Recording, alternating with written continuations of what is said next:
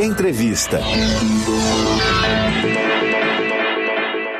A gente vai conversar agora com a dirigente sindical do Sindicato dos Urbanitários do DF, da Confederação Nacional dos Urbanitários e coordenadora do Coletivo Nacional dos Eletricitários, Fabiola Latino Atesana. Obrigada pelo espaço, pelo convite.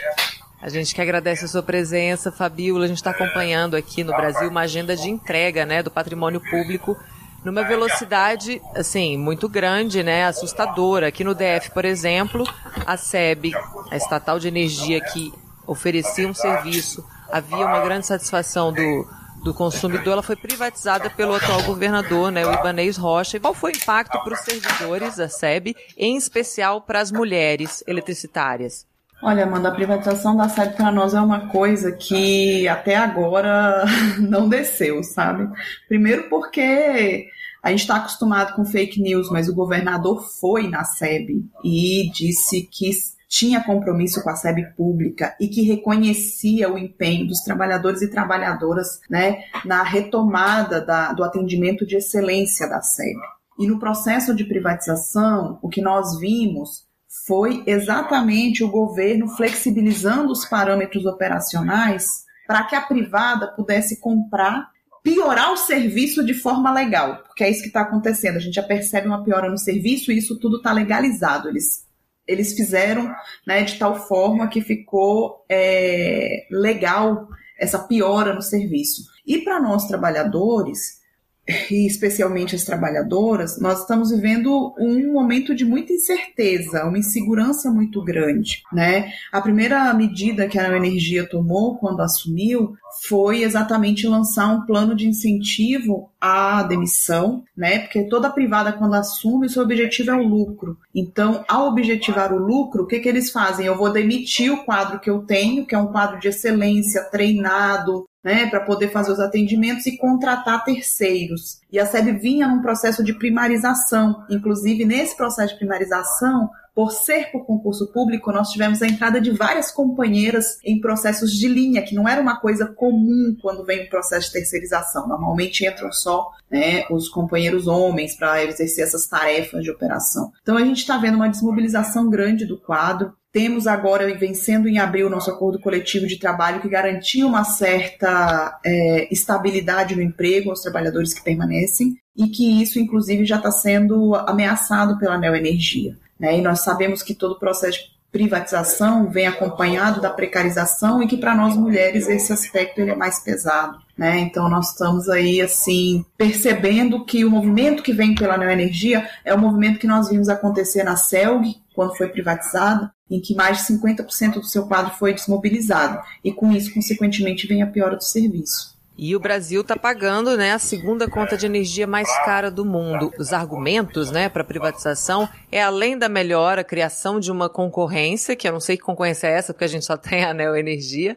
e também uma piora no abastecimento. Eu queria que você falasse também é, no futuro do Brasil, quais são as consequências dessas privatizações em escala dessas empresas, dessas estatais, né, nos estados, o que, que pode acontecer no nosso país a, a, médio e longo prazo com todas essas privatizações? Né, o segmento da geração, da transmissão e da distribuição. Aqui a SEB era distribuição, e é isso. A distribuição é um monopólio natural. Não tem como ter concorrência, porque você ganha aquele serviço e você fica com ele por pelo prazo que está estipulado no contrato, que normalmente são prazos de 20 ou 30 anos. E nesse período, a princípio, você tem uma regulação da agência reguladora do setor elétrico, a ANEEL, que tem claramente um tratamento diferenciado entre uma empresa privada e uma empresa estatal. Prova disso é exatamente o que aconteceu agora na privatização da SEB. Para a SEB, os indicadores, a SEB pública, os indicadores operacionais de atendimento eram uns.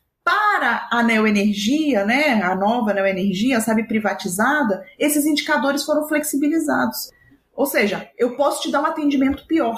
E a gente vê isso acontecendo no Brasil inteiro, né? O Pará, ele sofreu um processo de privatização na década de 90, em que a empresa que comprou faliu e depois foi novamente privatizado. Foi entregue a outra empresa do setor privado e o Pará hoje acho que é a segunda maior tarifa do Brasil. O Brasil, que é a maior tarifa do mundo, o Pará seria a segunda maior do Brasil. Né? Então, no ramo da distribuição, nós não temos competição, porque a distribuição é um monopólio natural nos estados. Uhum. Há hoje em discussão um projeto que, inclusive, entrou na pauta dessa semana no Congresso Nacional, que eles chamam de portabilidade da energia. Né? É um nome bonito, a ideia seria fazer o que faz as linhas de telefone, em que se eu não estou satisfeita com a Claro, eu vou para Oi, ou então eu vou para TIM. Só que há uma diferença muito grande nesse processo, porque a nossa estrutura física, ela depende dos cabos. Como é que eu vou optar aqui no Distrito Federal por pegar uma energia que venha do Maranhão, por exemplo, e isso não vai custar mais caro para mim, consumidor?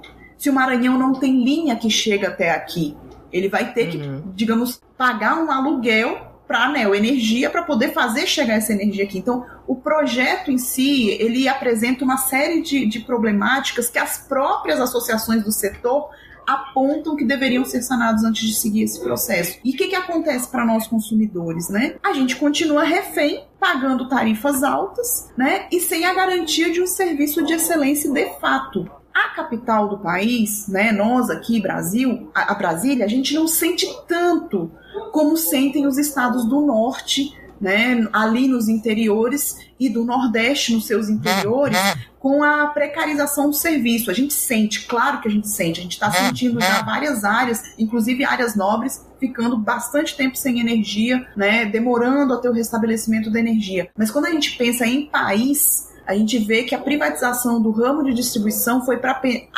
atender interesses do naquele momento de determinados nichos de mercado em total desrespeito ao direito do consumidor.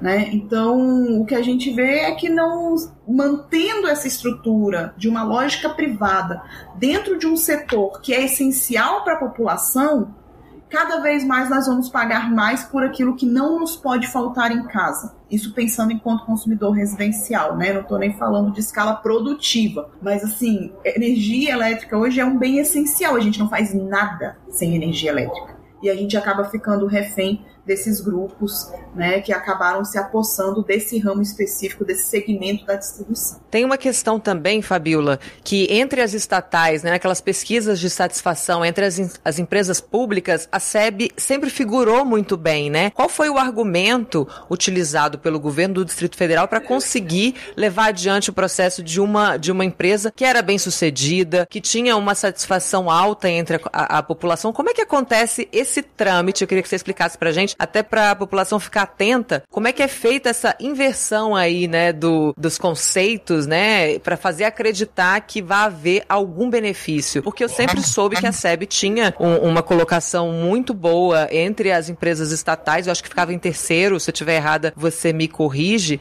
Eu queria entender em que lugar a SEB estava antes desse processo e qual foi a articulação do governo do Distrito Federal para conseguir levar adiante o processo de privatização. Então, as distribuidoras elas são concessões, né? Sejam elas estatais ou privadas. Quando você está tra tratando de uma concessão, você tem um contrato. E aí, o que, que acontece? Em um dado momento, mais atrás, a SEB já tinha tido tentativas de privatização. Naquele momento, os indicadores da SEB, os operacionais, pioraram bastante. Porque é isso todo o processo de privatização ele vem atrelado a quê? A falta de investimento, né, uma política de desinvestimento da empresa e precarização né, das condições de trabalho é, para aquela categoria. Tudo isso resulta numa piora no serviço. Né? Então, parte desses indicadores compõe o contrato junto à agência reguladora. Nós temos indicadores financeiros, nós temos indicadores operacionais. Né? Essa melhora da SEB ela veio quando né, a gente tem uma mudança aqui no Distrito Federal, que veio o governo Aguinello, botou bastante recurso para quê? Para que a SEB voltasse a investir. Tudo que ela tinha deixado de investir nos anos anteriores, pensando nessa política de privatização, então, quando vem o governo Aguinello, coloca recursos para investir na troca dos aparelhos, troca de cabo. Acho que todo mundo via cidades trocando os cabos para melhorar o serviço prestado e internamente capacitação dos trabalhadores e primarização dos serviços. Por meio dos concursos públicos, a gente contratava quadro próprio e qualificava para que atendesse da melhor maneira possível a população. O que, que acontece? O pra, a concessão, né, por mais que isso tenha acontecido num dado momento, o período da concessão avalia o todo. E aí o governo se valeu daquele momento de piora para dizer, olha, vocês não podem aqui ter um outro um outro momento de ruptura do contrato, porque a gente já tinha rompido lá atrás, né, com alguns indicadores operacionais e inclusive financeiros por conta da falta de investimento. E aí era o que estava acontecendo nesse momento a gente estava voltando a ter um problema no quesito financeiro, não no quesito operacional. Por isso é que a SEB melhorou tanto no ranking nacional, sendo premiada né, nacionalmente por conta do serviço de excelência prestado à população. Mas no quesito financeiro, ficou ali uma parcelinha né, que foi o motivo, assim, foi o que eles encontraram como argumento para dizer, vocês estão quebrando o contrato, a quebra de contrato enseja, então, é, em um processo de a gente chama de privatização, eles chamam né, no processo de licitação, esse leilão que aconteceu, porque a gente teria então quebrado o contrato de concessão junto à ANEEL. E aí é exatamente isso. Qual é o papel da agência reguladora? Porque a agência reguladora enquanto a SEB era pública, dizia: olha, que você não pode quebrar esse contrato em nenhuma vírgula. Mas a gente vê coisas parecidas acontecendo em outros estados, seja no ramo da distribuição, seja no da transmissão ou na geração, e um tratamento diferenciado para com as privadas. Né? Prova disso é o apagão que aconteceu no estado do Amapá em que era uma coisa que, sinceramente, você olhava toda a documentação, você via né, a falta de investimento por parte da privada e você não viu nenhuma ação sendo tomada. A agência, por mais que ela tenha braços nos estados, ela não consegue abarcar todos os rincões do país, né? E talvez por ser uma agência privada, né? A gente sempre diz isso. É, como é que a gente está submetido às regras de mercado nessa lógica privada do lucro pelo lucro, sem pensar também no papel social que tem essas empresas, né? Porque as empresas estatais elas têm um papel social muito forte na sua prestação de serviço. E energia elétrica, por ser um bem essencial, tem uma prestação de serviço social muito pesado, que não é considerado como nem, em nenhum tipo de indicador. Né? Muito pelo contrário, são questões que muitas vezes são consideradas para desabonar o, o desempenho da empresa junto à agência reguladora. A coordenadora do Coletivo Nacional de Eletricitários, Fabiola Latino Antesana, fala agora ao vivo ao Jornal Rádio PT dessa quinta-feira. O Samuel Félix, Fabiola, comenta que teremos que reconstruir todo o país. E aí eu volto naquela questão que muitos países, principalmente durante a, a, a crise sanitária agora, com a pandemia, fizeram o, o, o caminho contrário, né? Restatização de serviços básicos, áreas estratégicas. Isso pode ser um caminho caminho também que o Brasil vai ter que seguir futuramente. Eu queria que você comentasse o prejuízo disso, porque a população já pagou por toda uma estrutura, por plano de carreira de servidor, a gente já tinha gente especializada, treinada para fazer isso. O caminho inverso vai ser uma conta paga por todos nós, né? É, o caminho inverso não é um caminho fácil, né? E de fato, o que nós vemos é que a tendência mundial é de reestatização desses diversos setores, né, que são considerados essenciais. Na Europa, nós já temos reestatização do segmento da distribuição, segmento inclusive de geração, né? A geração não é o que faz, é, pelo menos não é a prioridade de uma empresa distribuidora. Os segmentos são bem separados aqui no país, né? Aqui no Brasil a gente tem essa separação bem, bem pesada. E a nossa maior empresa estatal de geração e transmissão de energia elétrica é a Eletrobras. Né? Ela fornece energia para que as distribuidoras entreguem na casa do consumidor. Recentemente, aqui no nosso país vizinho, Argentina, que sofreu a privatização completa do setor, todos os segmentos, geração, transmissão e distribuição, quando o processo de privatização ocorre, o aumento de energia para a população, é, principalmente na capital, por conta dos subsídios sociais que existiam para determinados segmentos, chegou na, na ordem de 700% de aumento para alguns segmentos da sociedade que eram esses segmentos que recebiam algum tipo de subsídio. O próprio processo de privatização já traz no seu bojo aumentos né? E aí, quando você tem programas sociais que são feitos por essas empresas estatais e eles são cortados, aí você tem um segmento que vai ser atingido em maior grau. Ano passado, a Argentina reestatizou todo o seu parque uhum. é, de geração, transmissão e distribuição de energia elétrica, porque viu que o privado não investe em setores que são de estruturantes para o país. Porque não é, não é lucrativo fazer investimento. O lucrativo é você chegar, encontrar pronto, usar e depois entregar. Né? E a gente vê isso muito claramente assim com nesse processo de privatização do setor elétrico né, o papel que as empresas distribuidoras, nós tivemos aí até 2015 sete empresas distribuidoras dentro do grupo Eletrobras, né, que faziam um papel social, foram privatizadas em 2016/17, né, Amazonas, Acre, Rondônia, Roraima, Piauí, Alagoas foram as nossas seis assim em estados com IDHs mais baixos e que o aumento da tarifa de energia associado à privatização foi tão pesado que o grau de inadimplência aumentou muito nessas cidades, né? Quando veio a pandemia, a criação da conta Covid foi o que deu uma certa folga para essas famílias, né, de não ter a obrigatoriedade do pagamento da conta de energia naquele momento, não foi uma anistia, como muitos pensaram, mas criou-se também uma outra bolha né, de subsídios às empresas distribuidoras, porque essas nunca têm prejuízo. Se ela compra energia mais cara, ela vai passar energia mais cara. Se ela deixa de receber de um consumidor, ela passa isso para conta dos outros consumidores. É, é, é, um, é um negócio que não tem como dar prejuízo, né? A não ser que você tenha programas sociais atrelados a essas empresas, que é o que acontece, acontecia em muitas das nossas empresas de, de distribuição, né? Então, assim, hoje nós estamos numa luta grande contra a privatização do sistema Eletrobras, que é esse ramo de geração e transmissão, né, que é a maior empresa de energia elétrica da América Latina. Né, nenhum outro país do mundo que tem matriz energética à base de água, como nós aqui no Brasil temos, privatiza seu campo, principalmente o de geração, porque é água. água hoje é a bateria do sistema, né? É uso múltiplo para inúmeras atividades. Então você vê Estados Unidos, Canadá, China, né, mantendo essa, esses empreendimentos na mão do Estado. Estados Unidos, inclusive, quem toma de conta de muitas das usinas hidrelétricas é o, o exército americano.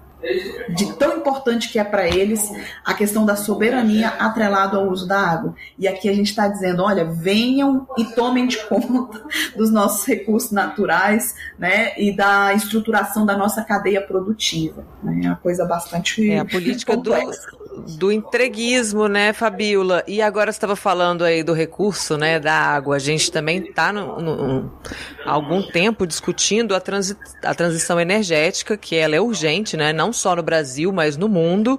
Então a gente podia estar em outro patamar de discussão. E aí eu te pergunto, qual seria o papel estratégico da Eletrobras como estatal, né, como empresa pública nessa transição? Você acha que o, o setor privado vai se ocupar disso? Ele vai ter competência competência para fazer essa transição é, em benefício da população? Como é que vai ser isso? De forma alguma. A primeira coisa que a gente tem que lembrar é que o setor elétrico ele já é um misto de estatal e de privado. Né? O marco regulatório de 2004 estabeleceu que todo o processo de expansão do setor ele é feito mediante leilões. Nesses leilões, é, participam as empresas estatais, no caso o sistema Eletrobras, sempre em parceria com uma empresa privada. Né? Os grandes leilões estruturantes que nós tivemos nos últimos anos, que foram as usinas de Santo Antônio, de Giral, de Belo Monte, né, Telespires, o que, que a gente viu nesse processo? Nós vimos que no momento da dificuldade, que veio aquela crise internacional, em que muitos desses investidores privados ficaram com dificuldade financeira, quem aportou recurso para a continuidade das obras foram as empresas estatais. Foram Furnas, Chesf, Eletronorte, Eletrosul, foi a Eletrobras. Foi a Eletrobras quem garantiu a continuidade das obras estruturantes nesse país. Né? Nós vemos a iniciativa privada entrar em é, leilões de menor monta, de menor investimento, porque investimento na geração hidrelétrica é um investimento mais alto do que numa geração é, alternativa, né? nas nossas solares, eólicas, assim, financeiramente falando, o investimento é menor. Então a gente vê que o mercado privado ele não entra sozinho no, no, no setor estruturante. Né? Então, isso é, uma, é, a primeira coisa que a gente tem que deixar bem clara, que hoje já tem esse misto, né? que muito do que o governo diz é que porque é estatal não tem concorrência. Isso não é verdade, porque a estatal ela sempre entra minoritária, inclusive nessas SPS, por determinação governamental. O marco, o marco regulatório assim o determina. A Eletrobras ela nunca entra como majoritária numa sociedade de propósito específico, que é uma parceria público-privada. Então, essa é uma questão. A outra questão é no processo da transição energética, né, e a lei que privatiza a Eletrobras, porque essa lei foi aprovada no Congresso Nacional em meio à pandemia, por medida provisória, onde o Congresso sequer se encontrava presencialmente para fazer discussão, ela preveu, é, ela deu a abertura para que se instalassem 8 mil megawatts de energia de usinas térmicas a gás natural em todo o Brasil, sem nenhum estudo técnico que embasasse, primeiro, a necessidade dessa energia, segundo, a localidade onde eles foram, foram determinados esses projetos, né? Terceiro, colocaram usinas que vão rodar o tempo inteiro. Essas térmicas não vão ser como as térmicas de antigamente, que entravam em funcionamento quando tínhamos algum risco hidrológico associado ao sistema. Elas vão entrar para funcionar permanentemente, é o que a gente chama das térmicas inflexíveis. Ou seja, essa energia que é mais poluente né, e mais cara para nós consumidores, ela vai disputar com as energias renováveis e a energia hidráulica que é mais barata para o consumidor.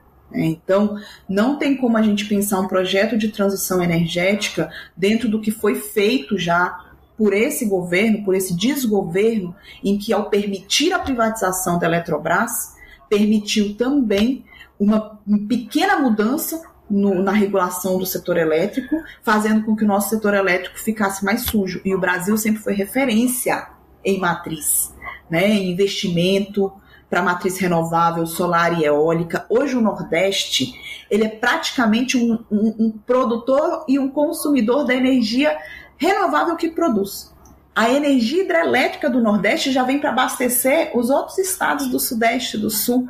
Eles produzem energia solar e eólica e eles consomem essa energia solar e eólica. Então nós temos no Brasil uma condição assim de recursos naturais que nenhum outro país do mundo tem. E é isso que a gente está abrindo mão. Então, nós vamos na contramão do mundo. Nós estamos entregando né, os nossos recursos hídricos, a bateria do sistema, os reservatórios, 50% dos reservatórios de água desse país estão hoje com o sistema Eletrobras, que é exatamente essa bateria do, do setor elétrico.